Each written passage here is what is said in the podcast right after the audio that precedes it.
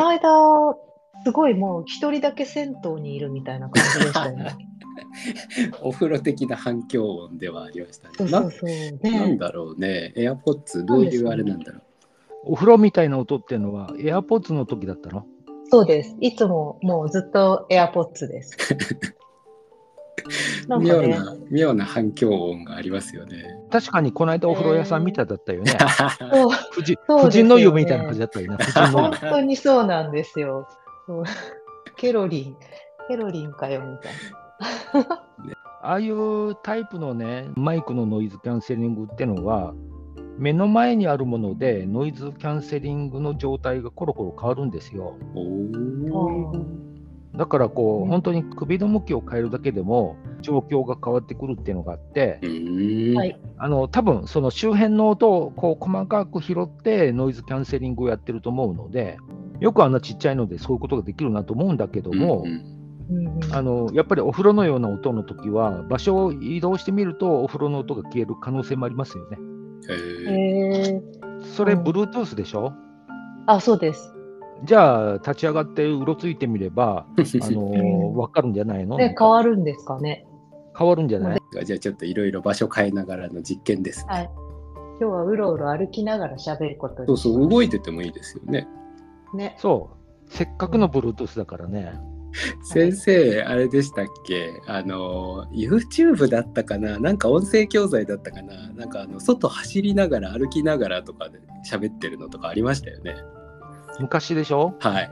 昔そういうのもあったような気がするんだけど。やるあれもいろいろマイクを実験されてたんですか？その頃は別にマイクはあんまり意識してなかったのへでー、細かく気になってきたのは最近の話なんで、あ、そうなんですへね。ーそうなんかあの YouTube の方であの動画教材のダイジェストの話されてるやつ聞いててもマイクネタが結構ね毎回楽しみになってたりしますけどね 今日はマイク変わったのかなとか思いながら聞いちゃいますよね。これからは黒曜石を変えたのかなになっていくでしょ。黒曜石はね、やっぱりちょっとね、今持ってる黒曜石がね、数増やしても OK って言ったからね、増やそうかなおー。仲間を増やしていいっていう。そう、なんか全然その問題ないっていうか、増えた方がいいらしいのね。へえそうか。増えた方があとは集まってくる、集まってくるんですよ。そうなんだ石が石を呼ぶ。うん、その、えっと、集まってくるのはだから先生は産地の違いっていう話されてたからそのあちこちの黒曜石をちょっと集めてる感じなんですかね。理想としてはあちこちにしたいんだけども、ただ、販売店が結うん局どこのものかっていうのを教えないのが多いじゃないですか。うんうんうんだから、アマゾンで例えばちょっと高めの黒曜石の円形のプレートってあるんだけども、高いやつがね。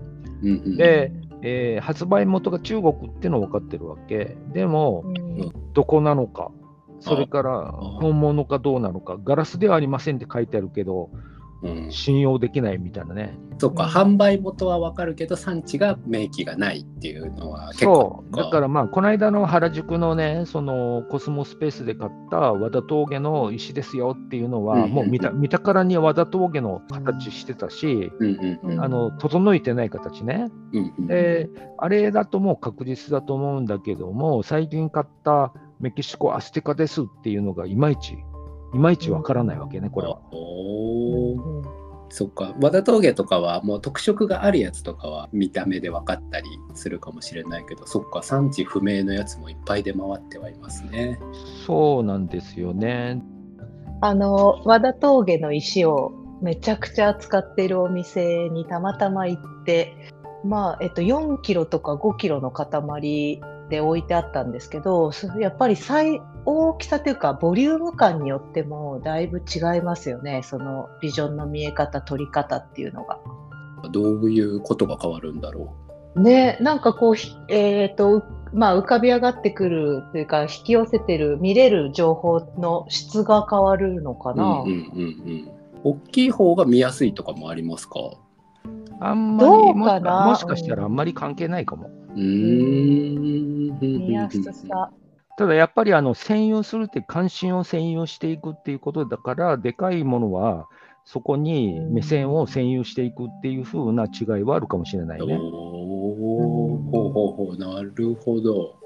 なんか慣れるまでは大きい方がなんか楽な気がするんですけどね。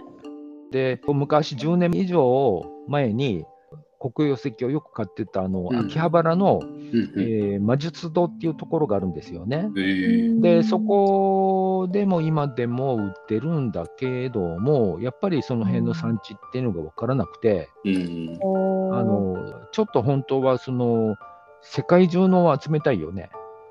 あーそうですよね。いろんなマグマをね、世界中触ってのマグ。ということですうね。んで、その産地の違いっていうのでね、また違うっていうことなんで、面白いですね。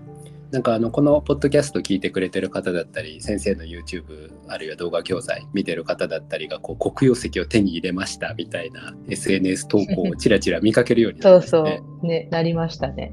みんな自分の意思を写真を撮って投稿されてますねえーなんか写真も載せてんだ。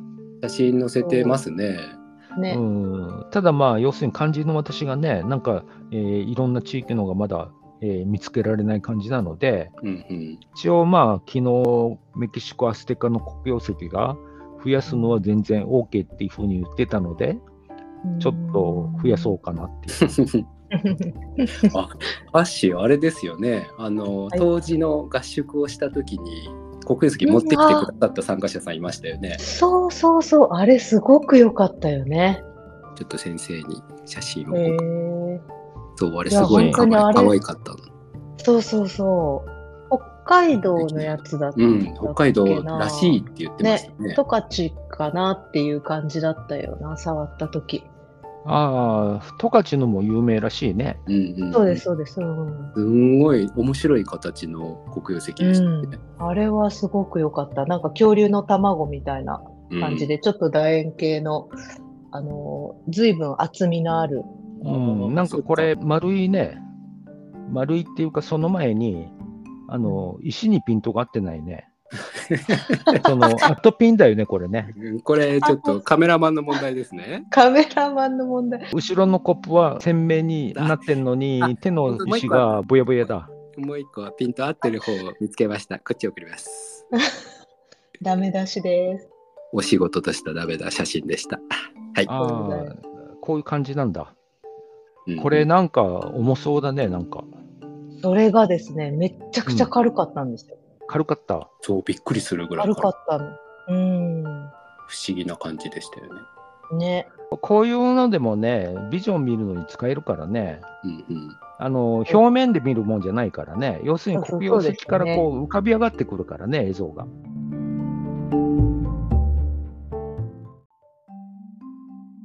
今日はここまで7つのボディ7つのコスモスはアカシックレコードと瞑想の株式会社アシウスの提供でお送りしました。